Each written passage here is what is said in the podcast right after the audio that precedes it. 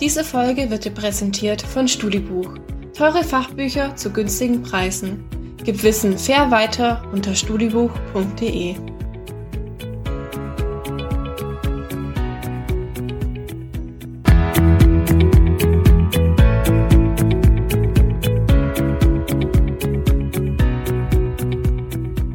StudiCast mit Daniel Jakob.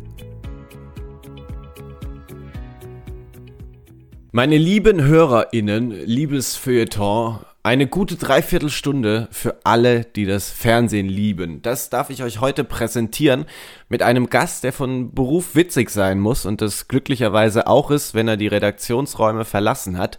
Ich spreche heute mit Jan Horst. Er ist einer der kreativen Köpfe der Florida TV, die Produktionsfirma von Joko und Klaas und arbeitet dort vor allem für Late Night Berlin. Und äh, natürlich sprechen wir ganz ausführlich darüber, was das für ein cooler Laden ist und wie Joko und Klaas wirklich sind. Aber wie kommt man eigentlich dazu, beruflich witzig zu sein? Und kann man sowas lernen? Humor? Haben es lustige Menschen im Leben möglicherweise sogar leichter? Ihr merkt, es wird auch ein bisschen deep. Jan erklärt mir, warum er nicht den Weg seines ehemaligen Kollegen Tommy Schmidt gehen wird Dennoch war er, und das wissen die wenigsten, der letzte Kandidat von Frank Elzner bei Wetten Das. Und ganz beiläufig stellen wir auch noch unheimliche Parallelen zwischen uns fest. Wir wohnten nämlich im selben Haus. Das alles gibt's jetzt in der 60. Folge. Wahnsinn. Viel Spaß dabei. Dann sage ich mal, herzlich willkommen bei uns im Podcast, lieber Jan. Einen wunderschönen guten Tag. Ich habe mir jetzt aber gehofft, dass da irgendwie noch so ein bisschen mir Honig ums Maul geschmiert wird, so vielleicht die ein oder andere Station meines Lebens mal äh, aufge äh, aufgezählt. Da, da, das kommt noch, ja. das kommt noch. Das mache ich doch immer im Anschluss. Ja, das kommt immer drauf an, was, was die Gäste so von sich geben. Also je nachdem, wie viele Bonbons ich heute von dir bekomme, kann ich da auch äh, was Schönes machen. Meine erste Frage ist tatsächlich trotzdem eine sehr persönliche äh, über die wir gerne ausschweifend mal eine halbe Stunde sprechen können. Kannst du den Leuten mal erklären, wie nervig es ist, wenn der Nachname ein Vorname ist? Das frage ich als Daniel Jakob natürlich äh, nicht ganz uneigennützig. Naja, gut, als Daniel Jakob hat man ja einfach nur zwei, sag ich mal, normale äh, Vornamen. Ähm, ich bin ja quasi die Evolutionsstufe drüber. Ich bin ja quasi, ich habe ja Jan, was noch einigermaßen normal ist, und dann Horst. Und Horst ist ja ein geflügeltes Schimpfwort mehr oder weniger. Oder mittlerweile wird es eher so, naja, fast trollig verwendet. Aber es gab so eine Zeit, ähm, da war Horst natürlich ähm, ja gleichbedeutend mit äh, Vollspaten und Arschloch. Ähm, und die, die, dieses, dieses, diese Zeit war sicherlich keine schöne, aber mittlerweile ist es kultig. Es ist tatsächlich einfach äh, der Kult Jan Horst. und äh, deswegen ist es gar nicht so dramatisch. Aber natürlich, es wird dir gehen wie mir äh, mein Endgegner sind Arztpraxen und überall, wo Namen aufgerufen werden, weil da wird wild jongliert. Ich habe ja noch Felix, der noch mittendrin rumschwirrt. Und ähm, ich habe wirklich schon alles gehört. Von Horst, Felix, Jan über ähm, Herr Jan und so weiter und so fort. Also es ist nicht leicht, nur das noch schlimmere äh, Schicksal hat mein Opa getroffen. Denn mein Opa, und das ist kein Witz, es ist tatsächlich wirklich so, er heißt Otto Horst. Und ähm, auch da werden die Tweens und Tens wissen, äh, Horst und Otto sind beides Namen, die man quasi auch als Äquivalent verwendet für ja, Spaten. Also du Otto und du Horst vereint er quasi aber, in sich, aber, aber, er weiß es nicht. War das damals schon, war das damals schon so, als, als sein Opa äh, so in dieser Phase war? Also ich wurde immer, mir haben immer die Grundschulkinder Bruder Jakob vorgesungen. Ah ja, stimmt. Da bist du natürlich klar. Das ist, ja, äh, das ist auch äh, super. Aber, Oder mein mal, äh, Physiklehrer, der mal Jakob gesagt, gesagt hat. Jakob, weißt du, ich komme ich komm aus Baden. Das ist ja. so ein richtig schroffer Dialekt. Du hast aber noch ganz kurz, du hast ja Glück mit äh, Bruder Jakob, lebst du noch? Ähm, ist ja okay, weil ich habe ja, du bist ein Horst. Ich weiß nicht, kennt man den Song noch? Nee. Ähm, ja, das ist nämlich, äh, das war nämlich ein, was ist ich, ein Blumentopf-Hit in den Anfang der, was weiß ich, 2000er Jahre, 2006. Oh. Und da hieß es wirklich äh, einfach ganz dreist, du bist ein Horst, Horst, ähm, Alter, seh das doch ein, du bist ein Horst, Horst, aber du bist nicht allein. Es gibt noch einen Horst, Horst, ja, du kennst ihn vielleicht, der heißt auch Horst, Horst und er steht dort, dort. So. Und, und das wurde sehr viel zitiert. Also das würde wirklich auch im Kanon gesungen, gern mal. Also und der Rest des Songs waren einfach nur Namen aufgezählt. das war sehr gut gewesen. Aber es tut auf jeden Fall gut, mal mit jemandem zu sprechen, der das so ein bisschen äh, nachempfinden kann. Ja. Und äh, nachdem wir jetzt schon mal über unsere Namen gesprochen haben, würde ich, wie wir das sonst auch machen, in ein solches Gespräch klassischerweise mit fünf wirklich schnellen Fragen starten. Äh, deswegen, Jan, sag mal, was ist eigentlich der schlechteste Deine Mutterwitz? Der schlechteste Deine Mutter-Witz. Ähm, deine Mutter ist so hässlich, die zieht äh, in Mordor Katapulte. Deine Mutter ist Kürbisjoghurt mit ganzen Früchten, finde ich auch noch schön. Ja. Was ist dein Lieblings-Trash-Format? Oh, da gibt's natürlich ganz viele. Ich glaube, mittlerweile habe ich alle gesehen und da könnten wir eine Sonderfolge zu machen, aber ich glaube, aktuell ähm, ist es natürlich der Bachelor, das Highlight äh, jeden Jahres für mich. Aber Boah, der hat mich so fertig er hat mich gemacht. auch fertig gemacht. Wie gesagt, da könnten wir ein extra äh, Lehrstück drüber machen, wie Männer ähm, teilweise auch ein bisschen toxisch sind. Ähm, ich aber sonst, ich habe jetzt gesehen, oh, das war auch herrlich, Temptation Island USA. Du, die machen einfach alles besser. Die machen nicht nur die besseren Comedies, sondern die machen auch die besseren Trash-Formate. Und was da los ist, das kann ich jedem empfehlen. Gibt's auch bei TV Now. Ich weiß nicht, ob ich das als ProSieben-Angestellter sagen darf. Oder ob ich, äh, ob das, ob das äh, schon, ähm, ich noch irgendwie einen Satz mit Join, dass es bei Join auch irgendwas Tolles gibt, sagen muss. Aber das ist schon sehr interessant. Also, Also ist schon ja jetzt nicht so, dass die Florida TV irgendwie ein Geheimnis draus macht, dass sie die Formate von äh, RTL Now oder stimmt, ja. äh, sowas ganz interessant findet. Äh, welches Lied konntest du als erstes auf der Gitarre spielen? Ah, uh, da, ähm, Moment, muss ich kurz nachdenken. Also, es war vermutlich Westerland von Ärzten. Ja. Ich bin, ich bin eingestiegen nicht mit Peter Bohrs Gitarrenbuch, sondern mit dem Ärzte-Songbook. Und dann war es Westerland, ja. Ich war großer Ärzte-Fan und habe deswegen auch äh, angefangen. Ja, das ist wirklich cool. Ja. Bei mir war es irgendwie sowas, die kleine Wiese in G-Moll Ja, das ist scheiße. so. Damit kriegst du keine Frau. So. Nee, Ja. definitiv nicht, aber äh, grundsätzlich nicht mit Gitarre, also in meinem Fall. Ähm, äh, wie sieht dein perfekter Sonntag aus? Viel Netflix und viel Cola mit, mit Zucker. Und äh, letzte Frage, Joko oder Klaas? Kann man die beiden überhaupt noch trennen? Naja, wir machen es seit drei Jahren, aber im Herzen sind sie doch immer vereint. Aber ich muss natürlich ähm, Klaas, Klaas sagen. Wobei beide, muss ich auch da sagen, ganz tolle, feine Kerle sind. Feine Kerle, beide. Gut, Klaas siehst du wahrscheinlich öfter, weil du für dessen Late-Night-Show arbeitest. Wir nehmen heute an einem Montag auf. Morgen Abend, kurz nach zwölf, wird die Show ausgestrahlt. Wie sieht dein Montag ganz konkret dann heute so aus? Also mein Montag war ja früher mein Freitag, weil wir liefen ja äh, ganz zuerst, äh, in Berlin erinnert man sich, am Montag, Montagabend. Und dann musste so eine Sendung vorbereitet werden am Freitag und dann strahlte das hin und wieder so ein bisschen ins Wochenende rein und hatte so das Gefühl, ah, da ist noch die Meldung reingekommen, da sollte ich noch mal was machen. Jetzt ist super, denn heute, ähm, also ich habe die Wochenenden relativ frei und kann dann quasi am Montag durchstarten. Der Montag sieht so aus, dass man noch mal die komplette Nachrichtenlage dauerhaft durchcheckt und dann solche Sachen wie, keine Ahnung, heute kam ja raus, äh, Lockdown bis 18. April verlängert. Ne? Und dann muss man sich eben überlegen, wie kann man das noch in Stand-up, Stand-up ist ja der Teil, wo vorne Klaas seine Witzchen macht, wie kann man das da noch einbinden? Hat man da vielleicht noch eine Möglichkeit, das irgendwie in so einem Nebensatz zu erwähnen, ohne dass man das jetzt ein riesengroßes Fass aufmacht? Und dann, ja, keine Ahnung, das habe ich nicht selbst geschrieben, aber ein Kollege von mir hatte dann einfach den, den Witz, ähm, so von wegen, naja, ähm, Masked Singer war heute so spät zu Ende, wir laufen ja 0 10. Ähm, der Bund hat schnell nochmal äh, den Lockdown nach hinten verlängert, damit auch wirklich äh, Masked Singer erst vorbei ist, wenn wir alle wieder auf die Straße gehen dürfen. Und ähm, so muss man dann quasi einfach suchen, was man noch so findet an, an Gag-Material und dann was schreiben. Und ansonsten habe ich, ja, ähm, so finalisiert. Also es gibt ja ein Moderationsbuch. Also Klaas denkt sich das nicht alles spontan aus. Ich kann jetzt diese große, dieses große Geheimnis einmal lüften. Klaas hat natürlich auch Autoren, die diverse Dinge vorbereiten. Und dann, genau, schaut mal, schaut mal nochmal in dieses Moderationsbuch rein. Wir machen morgen äh, ein, ich kann es ja sagen, weil der Podcast wird danach ausgestrahlt, eine kleine Parodie auf das Frühstücksfernsehen. Und da habe ich da nochmal ein bisschen Gags rumgeschraubt und noch ein bisschen äh, ja, finalisiert heute.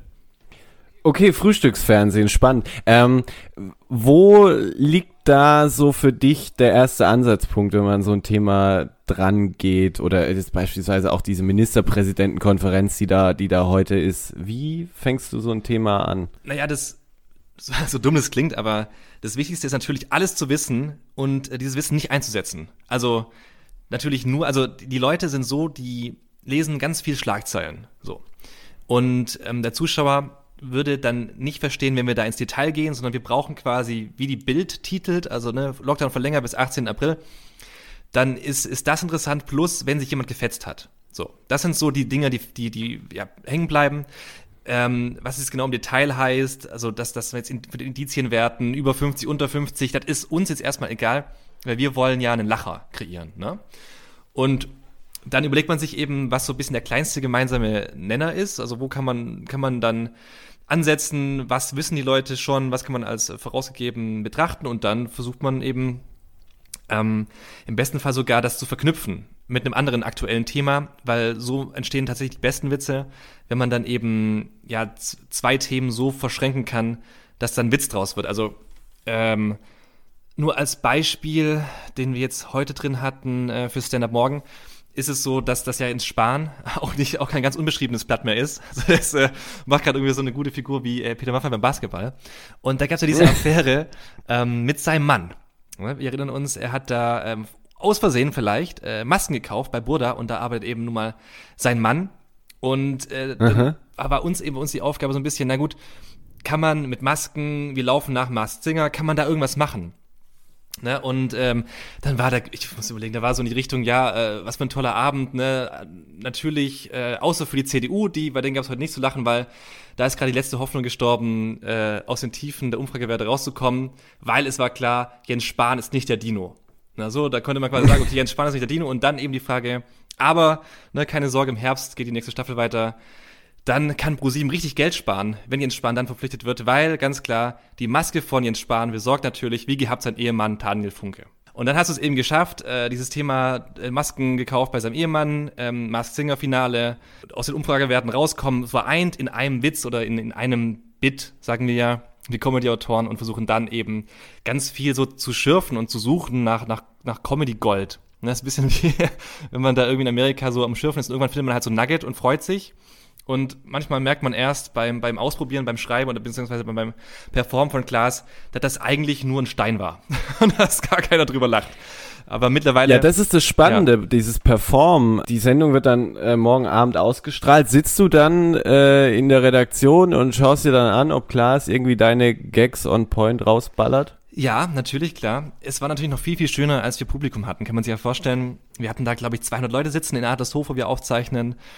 Und das ist natürlich, so dumm es klingt, ein tolles Gefühl, wenn man dann daneben steht, also ein bisschen Backstage und Klaas delivert den Gag und du musst dazu sagen, er macht das sehr gut, finde ich. Und ich finde auch, dass er mit das beste Timing hat in, in Late Night Host ähm, Deutschlands und dass er wirklich eine Gelassenheit hat, mit dem er die, die Witze auch wirklich so rüberbringt, wie ich mir das vorstelle. Ich erinnere mich nur an, dass ähm, Markus Lanz ja am Anfang äh, bei Wetten das auch Witze performt hat und die hat ihm Mickey Beisenherz geschrieben, auch ein werter Kollege, der auch für uns schreibt, der den wahrscheinlich viele Leute kennen auf unserem Podcast und der hat halt seine Gags so mies delivered, muss man einfach mal zugeben, dass du da auch da Comedy Gold haben kannst, aber der, der es performt, muss es eben auch gut rüberbringen und wenn dann eben Klaas richtig schön die Pointe versenkt und die Leute lachen, muss man schon sagen, dafür macht man es ja auch. Dafür ist man ja quasi auch da mhm.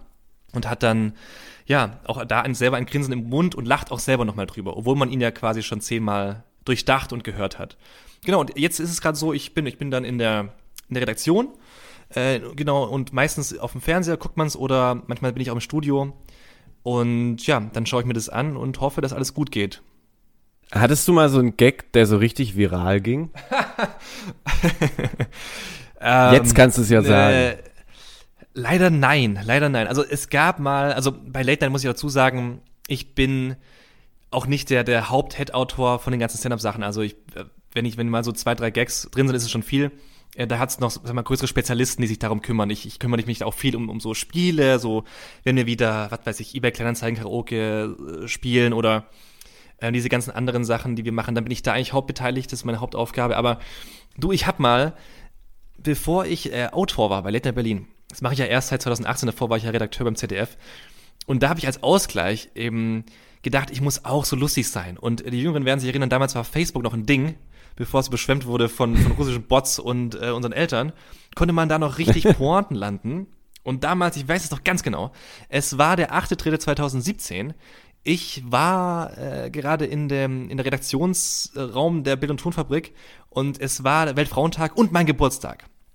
So, und dann habe ich bei Facebook ähm, damals so eine Witzeseite gehabt, die hieß ähm, äh, Herr Horst einfach. Herr Horst hieß die. Natürlich, weil mit dem Namen muss man damit auch ähm, Promo machen, wenn man schon so einen dummen Namen hat. Und dann ähm, war da eben natürlich auch äh, Donald Trump schon äh, an der Macht, sag ich mal. Und ich habe da so, so Kacheln gemacht. Also Kacheln heißt quasi, du hast ein Bild und da steht dann der Witz drauf. Also man macht, man schreibt den nicht nur rein, sondern man hat ein Bild, damit die Leute sich das auch angucken. Weil Leute sind sehr fixiert auf Bilder. So, und dann schrieb ich also auf diese, auf diese Kachel, auf dieses Bild, heute ist Weltfrauentag und einen ganz schlimmen Witz, ganz schlimmer Witz. Mittlerweile schäme ich mich dafür. Aber es war so, heute ist Weltfrauentag oder wie Donald Trump sagt, Mittwoch. Und da muss man dazu sagen, es gab dieses ganze Crap by the Pussy Problematik zu dieser Zeit, also es war nicht ganz aus der Luft gegriffen. Und mhm. ähm, das habe ich dann gepostet und ich habe dann tatsächlich, äh, glaube ich, vier oder 5.000 Likes darauf ähm, sammeln können. Ich habe ein bisschen nachgeholfen. Ich habe dann auch, nachdem die ersten 200 da waren, noch Geld nachgeschoben. Also ich bin eigentlich auch dieser, einer dieser Menschen, der dann seine eigenen Gags ähm, bei Facebook vermarktet hat. Dann lief es ganz gut. Und das war, glaube ich, so ähm, das Viralste, was so passiert ist. Aber ähm, die Gags, die man bei Klaas macht, die sind ja meistens auch nicht so, ähm, dass sie rausgepickt werden sondern die so Ich habe auch mal was zum Weltfrauentag gepostet, fällt mir gerade ein. Da war ich, glaube ich, so 12, 13 oder sowas. Und da habe ich einfach nur geschrieben, schön, dass es euch gibt. Ach. Kann, kann man machen, das oder? Das finde ich gut, Süß, ja. Oder? Es ist auch ja. wichtig, dass es sie gibt, weil sonst wird es uns alle ja nicht geben. Also es ist schon das ganz stimmt, gut. Ja. also war, war gut durchdacht, ja. Ah, das ist schön. Und wie viele Likes hat es bekommen? Sein. Ich, ich stelle mal stabile 10. Äh, stabile 10. Äh, du wirst, du wirst lachen. Ich glaube, es hat so 60 oder sowas. Ah, Mitleidslikes. Ich Nein, Spaß. Das, ja, ja. nee, ich habe, also das war, da hast du für alles Likes bekommen. Ich habe da auch Obama for President 2012 oder sowas und das hat auch 80 Likes bekommen. So. es sind manchmal die leichten Sachen. Das ist auch so Gag-Schule. Ähm, weil ich habe ich hab auch ganz viele Bücher gelesen über Humortheorie und vor allem auch, wie man Late-Night-Gags äh, schreibt es ist manchmal ganz hilfreich, aber auch oft ähm, macht man es aus dem Gefühl raus. Und da ist eine dieser Regeln, äh, stay the obvious. Und da äh, ist dann einfach nur quasi, manchmal hilft es einfach, das zu sagen, was ist. Und das ist schon ein Witz an sich. Ähm, da war das Beispiel, glaube ich, von Johnny, äh, nicht äh, von, wie heißt er, Leno, Dingens, egal. Der hat den Witz gehabt, ähm, dass irgendwie, was weiß ich, es gibt jetzt ganz neu IQ-Tests für Hunde und die kosten 60 Dollar. Und dann hat er nur die Frage gestellt, ja, wer gibt 60 Euro für einen IQ-Test von Hunden aus? Absoluter Vollidiot, genau. Es ist ein absoluter Vollidiot. Und das war quasi so einfach nur, es ist so, wie es ist. Nur Deppen kaufen sich IQ-Tests für Hunde, weil es ist egal, ob der Hund klug ist oder nicht. Und deswegen finde ich es völlig okay, dass einfach mal sagen, was ist. Das hat schon der Spiegel äh, groß gemacht und es geht auch, das funktioniert auch bei Twitter, Facebook und äh, anderen Plattformen. Ich war auch ein bisschen Jay, bei dir bei. Twitter unterwegs ja. und das hat mich eigentlich so in meiner Einschätzung bestätigt, dass witzig vor allem derjenige ist, der gut beobachten kann, oder? Auf Twitter absolut, ja, das kann ich unterschreiben. Diese Observational Comedy sind auf jeden Fall die Sachen, die am besten funktionieren, weil ähm, alles Luke Mockfish-Prinzip, wenn die Leute es aus ihrem eigenen Leben kennen, und vielleicht auch sogar aus dem Leben, Zusammenleben mit anderen, dann verteilen sie es. Also dann gibt es Shares und Comments und Likes. Und äh, wenn du eine Beobachtung machst, die, die sehr gut beobachtet ist, dann kannst du da auf jeden Fall, ja, viele, viele Likes generieren, klar. Und es ist ja, um ehrlich zu sein, auch bei, bei Klar Stand-Up ist es ja auch nicht anders. Du musst da vielleicht ein bisschen politischer, politischer sein und die Popkultur im, im Blick haben, aber auch da sind gute, kluge Beobachtungen auch immer das, wo die Leute am meisten Spaß dran haben. Du hast über zwei Jahre bei Pierre M. Krause im SWR gearbeitet, dann warst du beim ZDF, jetzt bei der Florida TV. Was macht das Arbeiten dort äh, so besonders oder was, was hat dich daran fasziniert, außer dass man auf die Echsen vom Chef aufpassen muss? ich glaube, es ist im Gegensatz zum ZDF eine gigantische Freiheit, die man da erlebt. Wir sind uns eigentlich die eigenen Chefs, also wir können machen, was wir lustig finden ähm, also wir müssen uns natürlich an die Gesetze halten und wir sollten jetzt keine Sachen machen, die irgendwie eine Regierungs- eine Staatskrise auslösen. Aber wir sind da, dafür gibt es ja andere in Deutschland und wir können ja einfach wirklich nur den Humor machen, den wir selbst lustig finden. Und wir müssen uns eigentlich, um wirklich um ehrlich zu sein, ähm, immer uns nur an die eigene Nase fassen. Und Pro7 vertraut uns da so und lässt uns auch äh, weitestgehend äh, in Ruhe und würde uns niemals reinquatschen so dass ich das wirklich als total ähm, totales Privileg empfinde, gerade auch wenn ich mit Leuten rede, die vielleicht für andere Produktionen arbeiten, wo der eigene Humor vielleicht gar nicht so gefragt ist oder das eigene Schreiben, sondern muss man sich halt sehr an das Format äh, ketten und den Ton treffen. Und ich muss eigentlich nur ja darüber schreiben, was ich selbst, was mich selbst interessiert und was ich selbst lustig finde und ähm, dann von einem tollen Host performt äh, bekommen. Und das, das macht es wirklich ganz speziell ganz toll und beim ZDF war das eben so eine andere Zusammenarbeit, weil ich muss ja auch sagen, ich war dafür davor Redakteur und da bist du ja quasi nur der Typ, der es am Ende ähm, bewertet und der dann quasi das Go oder das No-Go gibt. Ne? Also ähm, mhm. Und da, da war ich natürlich nicht so kreativ. Da gab es die Bild- und Tonfabrik, mit der ich zusammengearbeitet habe, die auch ähm, das Thema Magazin machen, aber wir haben damals einen Sketch-Channel zusammen gemacht. Der hieß Gute Arbeit Originals für Funk. Und da konnte ich nicht nur Sachen, die ich selber lustig finde, durchwinken, weil ich musste auch darauf gehen, was ähm, passt zum Sender, was, was findet der auch gut ähm, und, und wo muss ich mich auch selber ein bisschen zurücknehmen, um einfach, ja, mich unter den, die Dienste dieser, dieser, dieser großen Marke ZDF zu stellen. Und ähm, das ist jetzt ganz anders. Und bei Pierre war es ähnlich, aber ich konnte damals natürlich, äh, gab es ganz andere Mittel. Also klar ist, ist eine Show mit Glas bei Pro7, hat vielleicht 2,50 Mark mehr als jetzt Pierre äh, beim SWR, das ist ja auch kein Geheimnis. Und da konnte, musste ich einfach alles selber spielen. Also, es da hieß, okay, wir brauchen einen Polizisten, dann habe ich mir halt eine, lustige Uniform angezogen und jetzt können wir da dann halt äh, das mit einem Cameo besetzen und, einen, und einen tollen Schauspieler was weiß ich, dann macht das halt Elias Mbarek und nicht ich. Ne? Und das ist schon der Unterschied. Also äh, totale Freiheit und super Team, was, äh, was wirklich den Humor teilt und was, was wirklich total krass gut klickt, wenn man, wenn man so zu fünf, sechs, sieb, zehnt äh, in Räumen sitzt. Jetzt mittlerweile ist es natürlich äh, über Zoom-Meetings oder Teams, dass da immer was Lustiges bei rauskommt. Und das ist schon echt besonders, weil du kennst es ja wahrscheinlich auch, man sitzt manchmal so vom, vom leeren Blatt und denkt so, was soll ich mir jetzt noch ausdenken? Es ist doch alles gesagt. Und im Team, mhm. vor allem in einem guten Team, das harmoniert ist sehr gut und homogen zusammengestellt ist. Also nicht nur homogen, aber äh, eben so, dass der, dass der Humor auf einer Ebene ist. Macht es total Bock, ja. Zu diesem Team gehören natürlich ganz viele Leute, aber ich muss jetzt natürlich auch die Frage stellen, die ich eigentlich so niemals stellen wollen würde, die man aber als Zuhörerin und Zuhörer wahrscheinlich genauso hören möchte.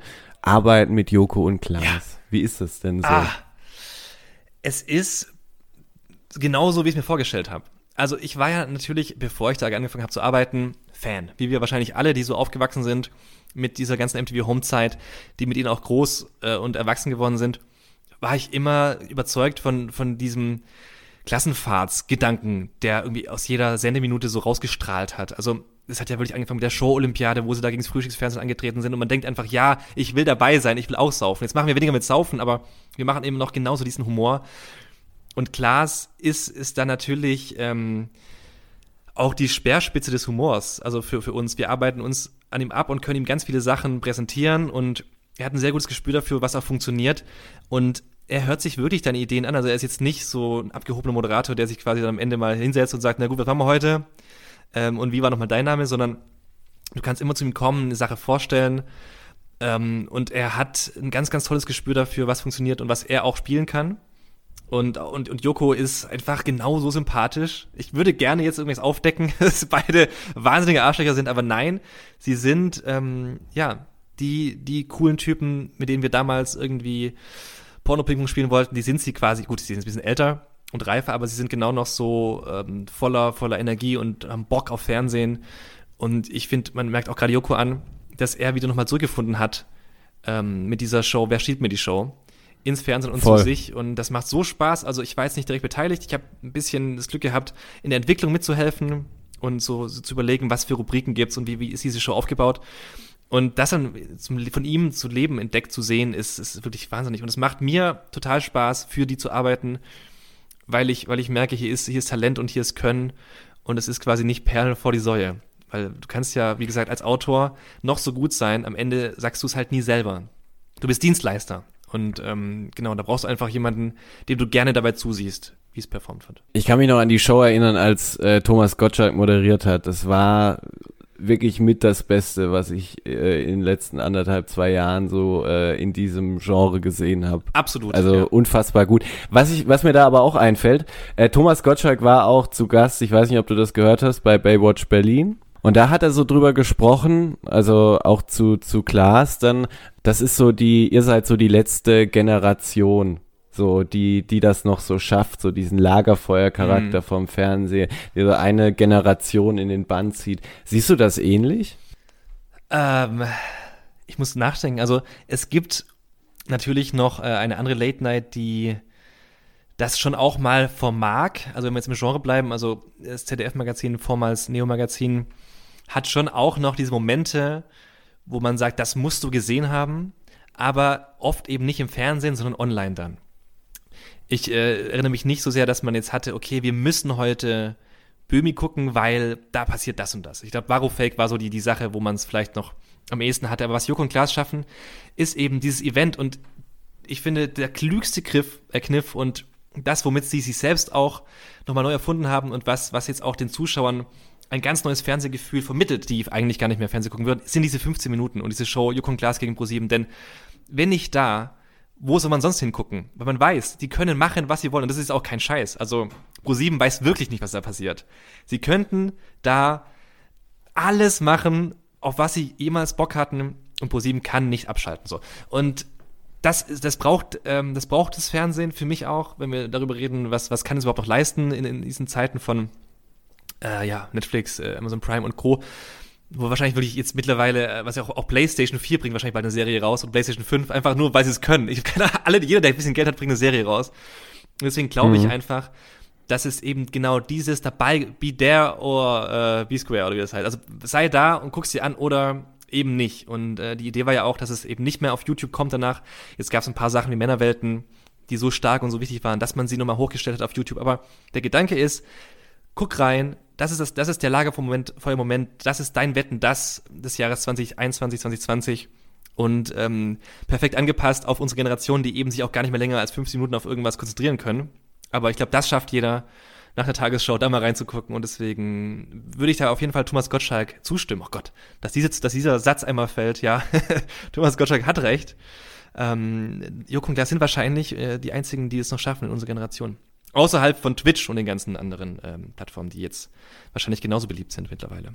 Ich weiß, ich bin da nicht so im Game drin, keine Ahnung. Wenn wir jetzt schon mal einen Comedy-Autor hier haben, können wir auch mal über Humor sprechen.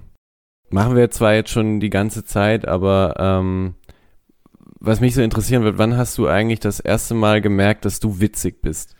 Hier beim Witz, heute ist Weltfrauentag oder wie Donald Trump sagt, Mittwoch. Das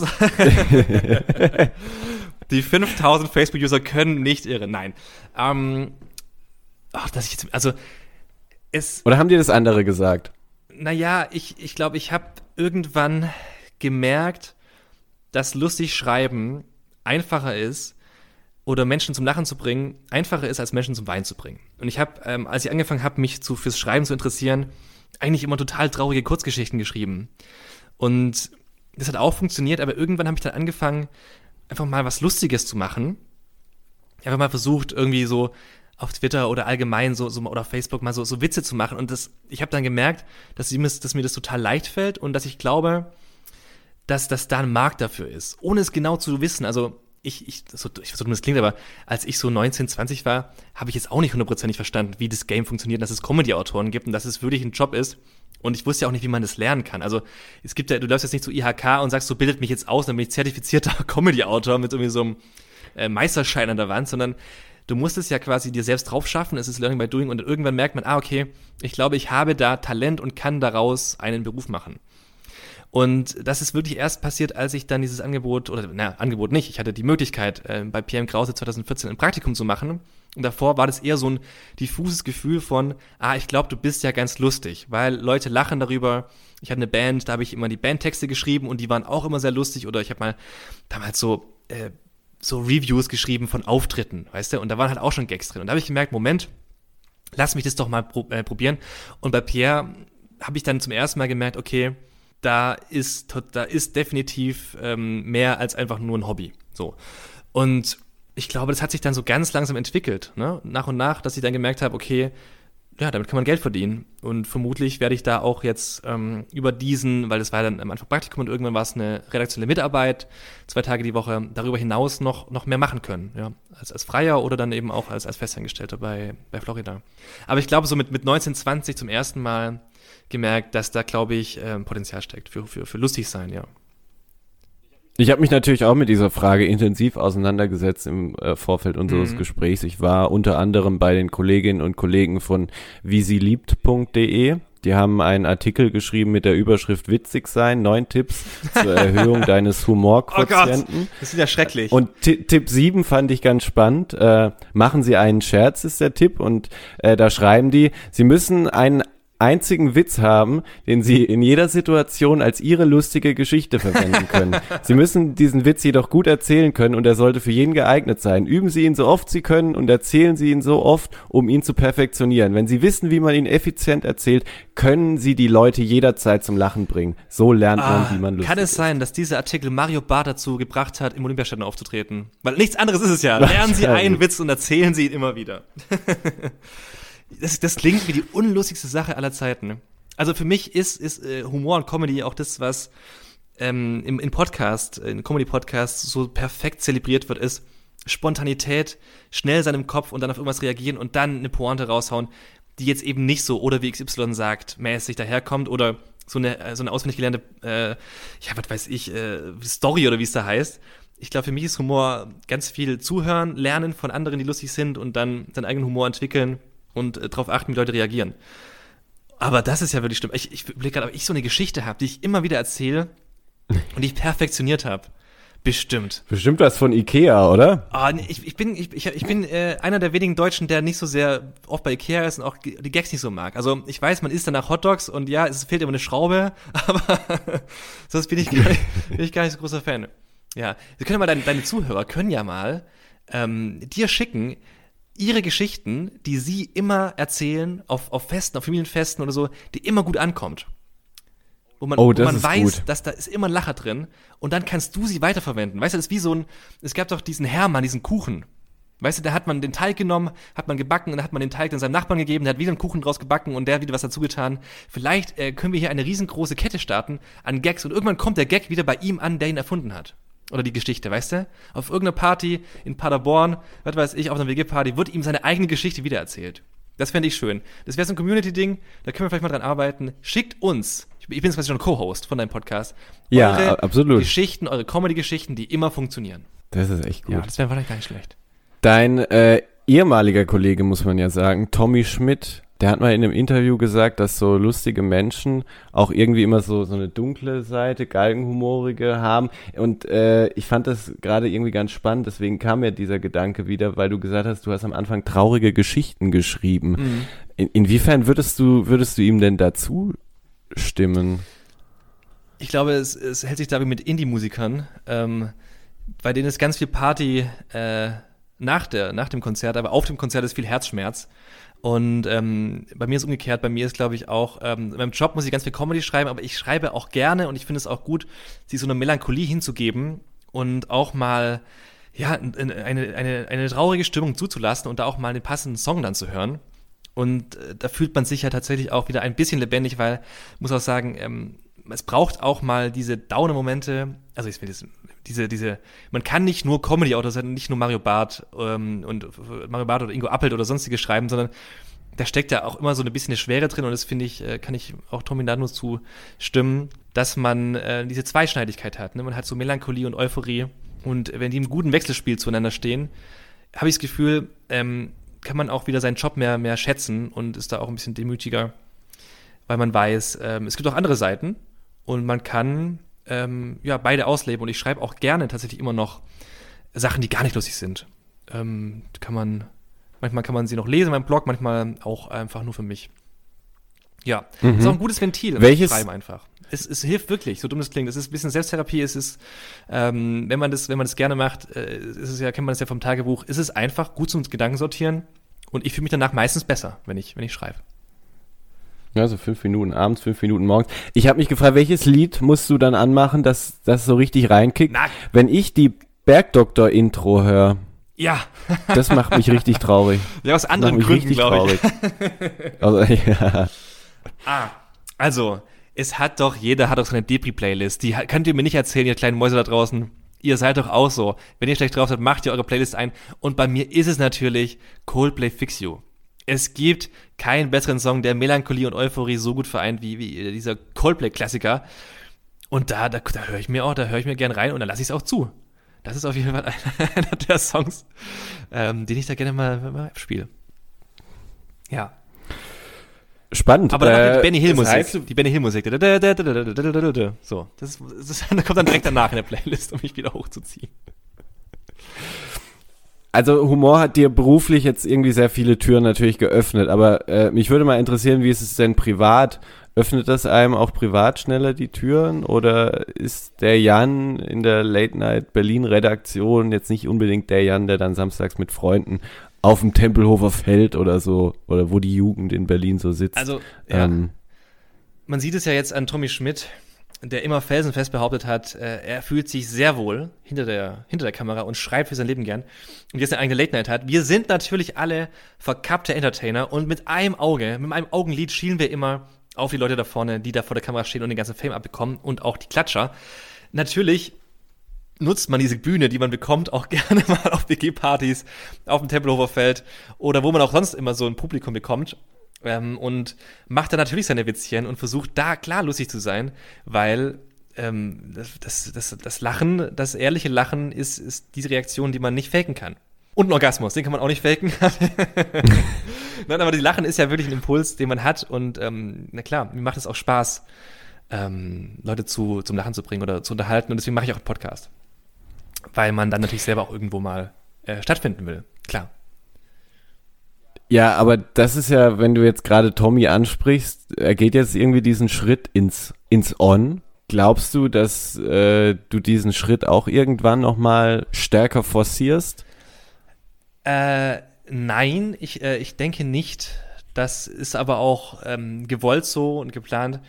Ich habe natürlich, wie jeder, der in den Medien anfängt, auch mal gedacht, er sollte moderieren oder er kann sich auf offene Bühnen stellen und dort ähm, Geschichten erzählen und so.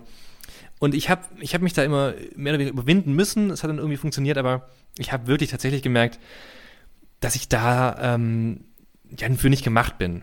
Einfach. Und ich habe auch noch ein bisschen zu sehr einen schwäbischen Dialekt. Das ist so, wenn ich den wegkriegen würde, dann vielleicht, aber äh, im SWR oder bei, bei Reutling Tübingen TV wird es vielleicht klappen.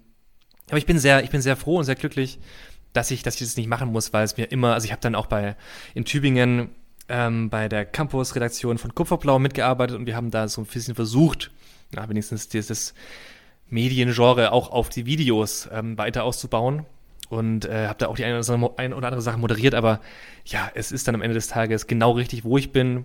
Ähm, ich hätte dann eher andere Ziele, wie mal, was weiß ich, ein Buch schreiben, an einer Serie mitschreiben, fiktionale Sachen machen. Das, ähm, das reizt mich jetzt viel mehr, als irgendwo mal zu erscheinen auf der, auf der Leinwand.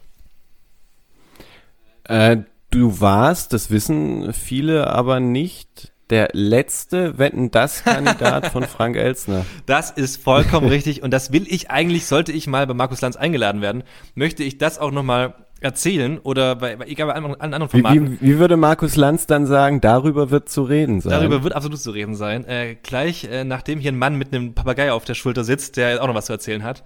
Aber tatsächlich ist es. Oder der mit ihm auf Island war. genau. Stimmt. Aber es gibt immer eine, eine obskuren, äh, der dann ganz zum Schluss kommt.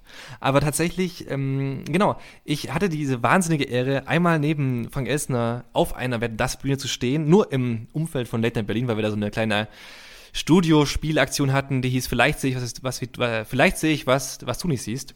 Und da mussten dann äh, Tommy und Felix ähm, und Klaas haben dann Sachen gesehen und der andere hat nichts gesehen und ähm, die mussten dann beschreiben, was sie sehen.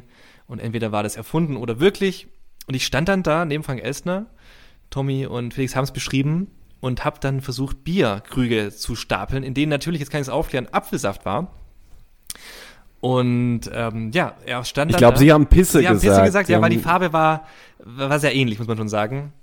Und genau, da stand ich da und habe da Biergläser gestapelt und er hat daneben äh, gestanden und äh, seine Moderationskarte in der Hand, ein bisschen, wie sagt Felix, ein Schnuff zu langes Sakko.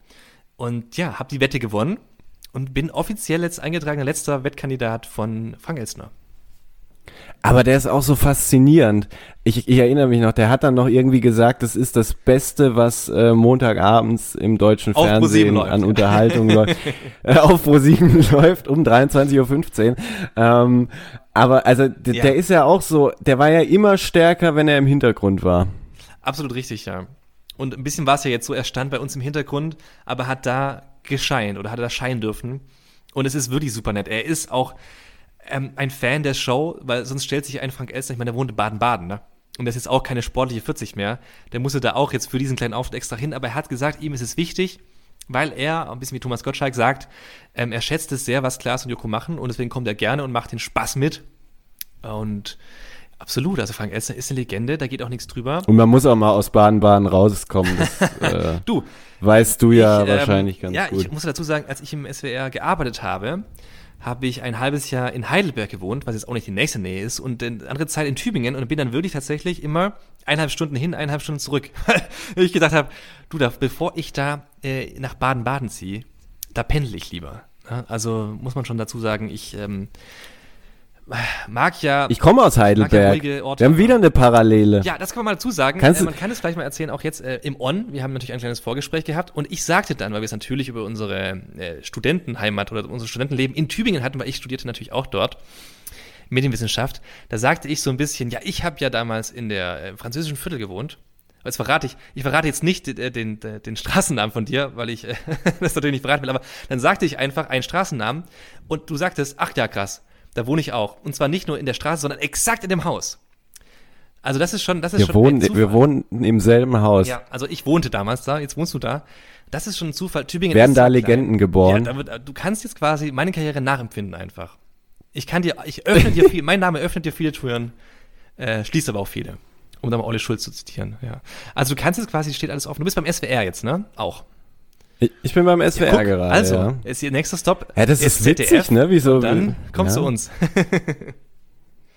Letzte Frage für heute. Kleiner Denker. Haben es lustige Menschen leichter im Leben? Ja, ich glaube, im, im Erstkontakt ist ähm, Humor ein ganz großer Sympathiefaktor. Und ich habe die Erfahrung gemacht, dass ich eigentlich immer sehr viel Glück oder auch, ja, eigentlich, ja, sagen wir mal Glück und so ein bisschen können, aber ich würde es mal wirklich als, als äh, ein Skill, als Soft Skill betrachten, der mir Glück gebracht hat, ist, wenn du mit, wenn du offen bist und Leute zum Lachen bringst. Und das meine ich jetzt nicht nur in WGs, die ich dann eben bekommen habe, oder in, in Jobs, in Vorstellungsgesprächen mit Humorpunkten, hilft dir, glaube ich, schon. Die Erfahrung habe ich jetzt als vielleicht lustiger oder ein bisschen lustiger Mensch gemacht. Ähm, es ist, ich würde da jetzt aber auch nicht dann sagen, das ist Patentrezept, werdet lustig und dann ist, werden sich alle Türen öffnen. Aber ich glaube, dass, wie gesagt, der Erstkontakt ähm, erleichtert es total, weil Leute gerne lachen und Leute lachen, lassen sich auch gerne unterhalten und schätzen es, glaube ich, schon, wenn man, wenn man da den, weil lustig heißt meistens eben auch offen. Ähm, klar kann man auch äh, verschlossen sein und mal einen derben Spruch bringen und da kann man auch drüber lachen, aber die meisten lustigen Menschen sind offen äh, und, und ja, treffen ihre Menschen auf Augenhöhe und meistens dann auch ähm, mit dem Grinsen im Gesicht. Wir machen jetzt zum Abschluss noch ein Spiel. Ich Ah. habe mir was, habe mir gerade was überlegt. Wir haben vorhin über Markus Lanz geredet. Ich bin großer Markus Lanz Ultra. Ich schaue jede Sendung. Du wahrscheinlich auch ab und an. Wir sagen jetzt hintereinander, also wie viel, wie viele Gäste hat Markus Lanz immer? Fünf oder sechs? Ja, Okay, lass sechs Namen. Okay, wir machen jetzt so eine klassische Markus Lanz Sendung. Du fängst an und ich einen dahinterher und so, bis wir, bis wir bei sechs sind. Ja, gut, ja, okay, können wir machen. Also, ähm, ganz wichtig ist natürlich ähm, Karl Lauterbach. Ist natürlich. Okay, Joey Kelly. Aber was erzählt Joey Kelly? Joey Kelly erzählt von der Reise mit seinem Sohn. Er war mit seinem Sohn unterwegs, der ist nämlich auch noch dabei, der darf aber nur so zwei Anstandsfragen darf der beantworten. Ja. so. Ja. Okay, dann äh, natürlich äh, Uwe Seeler, weil es gibt noch irgendwie ein Fußballthema in der Woche. Ähm, Ex-Fußball Uwe Seeler, der macht noch mal, der ordnet noch mal ein. Vielleicht war irgendwie Champions League die Woche. Man braucht immer einen, der Fußball, der Fußball ähm, affin ist, weil die wegen den Männer, wegen der Männer.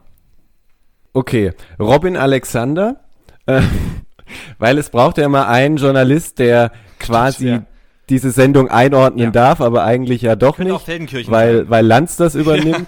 ähm, und dann darf er noch so zwei Minuten über sein Buch sprechen. Stimmt, der hat so ein Buch geschrieben, ähm, irgendwas über die Medien, irgendwo was kritisiert er.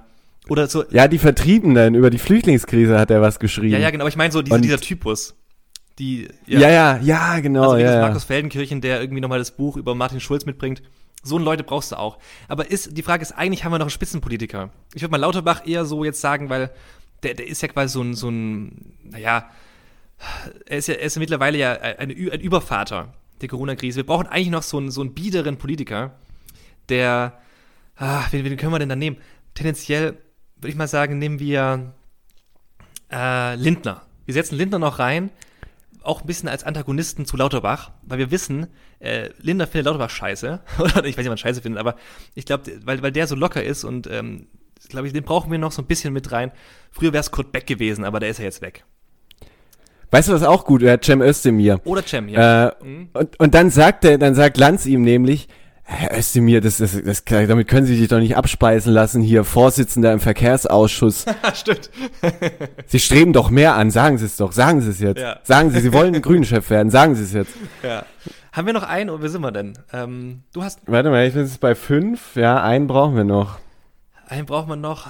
Weißt du noch? Eine, eine Schauspielerin ja, vielleicht noch, ja. die jetzt, die jetzt am, äh, das ist eine Dienstagssendung, die jetzt am Mittwoch um 20.15 Uhr kommt im ZDF irgendein Film, so Senta Berger oder so. dabei oder so. ja, das, das klingt doch nach einer munteren Runde, oder? Ich glaube, wir könnten, wenn es nicht klappt beim SWR oder bei Pro7, könnten wir quasi Booker werden bei Markus Lanz. Einer meiner besten äh, Freunde hat ganz lange gearbeitet bei Markus Lanz und hatte da auch interner ähm, und es ist sehr interessant, wie da auch die Gäste zusammengesetzt werden. Können wir mal äh, anders privat drüber reden, aber ich glaube, wir hätten da auf jeden Fall einen Job sicher. Okay. Äh, ich, ich bin mal gespannt, ob sich unsere Wege irgendwie nochmal kreuzen. Es ist ja verdächtig. Es ist ja wirklich sehr verdächtig. Ja. Heidelberg, gleiches Haus, in dem wir wohnen, beide beim SWR. Schauen wir mal. Ich glaube, du hast auf jeden Fall noch eine sehr spannende Wegstrecke vor dir. Und ähm, ich möchte zum Abschluss unseres Gesprächs die Folge Mitbewohnerinnen deines Podcasts Scheiterhaufen empfehlen. Ja. Die habe ich gehört. Da geht's auch viel um deine Zeit in Tübingen. Musste wirklich sehr viel lachen. Packen wir natürlich mit in die Show Notes. Und äh, ich sage vielen Dank für dieses tolle, sehr humorvolle Gespräch, lieber Jan. Sehr, sehr gerne.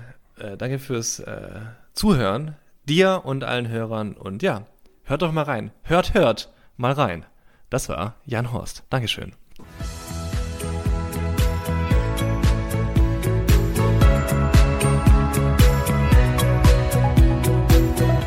Die heutige Folge wurde präsentiert von Studibuch, deine Nummer 1 für gebrauchte Studien und Fachbücher. Überzeuge dich selbst auf studibuch.de.